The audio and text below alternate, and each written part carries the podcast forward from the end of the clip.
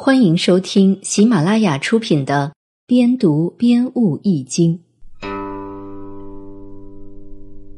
欲卦点悟：不可忘形于安乐。欲卦指示我们要顺理而动，使天下同归于安乐，这是我们应有的安乐观。至于如何治安乐、如何处安乐的道理，都包含在这样的安乐观之中。而豫卦六爻分别情况，从正反两方面做出剖析，指出了趋吉避凶的途径。由此可知，豫是好事也是坏事，处理好了就是好事，处理不好就是坏事。这里面大有文章，值得深入研究。豫卦历解。得意忘形的教训。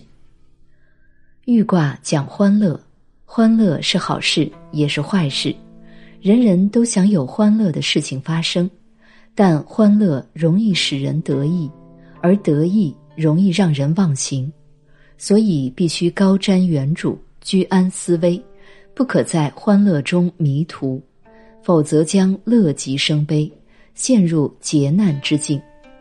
下面这个故事就颇有深意。约翰·库姆特拉福德在蒙特卡罗碰上了一连串的好运气。他走进赌场时，原本做了输钱的准备。他真正想要的，只不过是可以对人们说，他也到过欧洲最大的赌城，玩过轮盘赌了。他在大厅门口停了一会儿。看到厅内全是衣着入时的人，此时他瞥见一个妩媚迷人的姑娘，孤身一人，仪态端庄，坐在一张绿色的轮盘赌桌旁，故意避开他的目光。他决定给他留下一点深刻印象。当时天刚傍晚，没有人下大赌注。特拉福德原来的想法是，一开始只赌一点小钱。但他一冲动，把二百法郎全都压在八上，这笔赌注远远算不上豪赌，却足以吸引大家的目光。在轮盘旋转时，他已准备显露出一点遗憾的表情，然后漫不经心地耸一耸肩。他觉得，当赌场管理员用耙子收钱时，这是最恰当的表情。他可以神态优雅的损失二百法郎，以求赢得美人一笑，为与他交谈搭一座桥。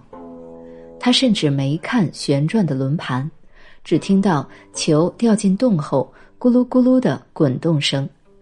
赌场管理员拖着长枪叫道：“嘿，二加黑！”一两秒钟后，他才意识到赢了，一大堆筹码被推到他面前。他的二百法郎赌本足足增长了三十五倍，相当于是七千法郎。他拿起一个二十法郎的筹码，抛给了管理员。管理员谢过后，他看了看那个姑娘，朝她笑一笑。姑娘也报以微笑。没过多久，他们就交谈起来。特拉福德的法语不好，花了很多精力遣词造句，没有注意旋转的轮盘。突然，赌桌旁一片骚动，那个姑娘发出一声尖叫，她一回头不禁惊呆了。原先的二百法郎赌本又压在了八上，轮盘也再次转到八上，在五分钟内，经过两次轮盘赌，他赚进了一万四千法郎，相当于两千八百美元。他收入中等，因为连赢两场。而大感震惊，姑娘说：“你必须接着玩，你手指把握着运气。”于是他们两人一块儿站在桌旁，一连玩了四个小时，沉浸在连连得手的兴奋中。最后，他赚得盆满钵满，让银行都破了产。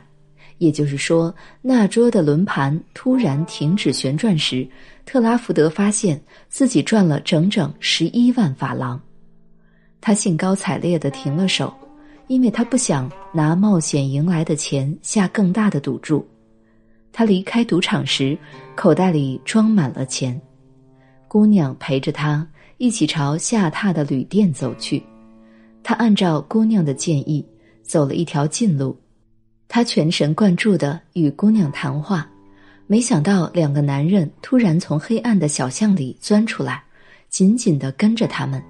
其中一人用大棒猛地向他打去，等他醒来后，钱和姑娘全都消失得无影无踪。他因为脑震荡在医院里躺了整整两个星期。在病中，他从警察那里获悉，那个漂亮姑娘是抢劫团伙的成员。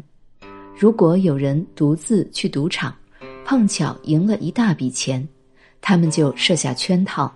把它洗劫一空，好运来临当然是令人快乐的，但在快乐的时候，我们必须头脑清醒，要时时注意，处处小心，不能得意忘形。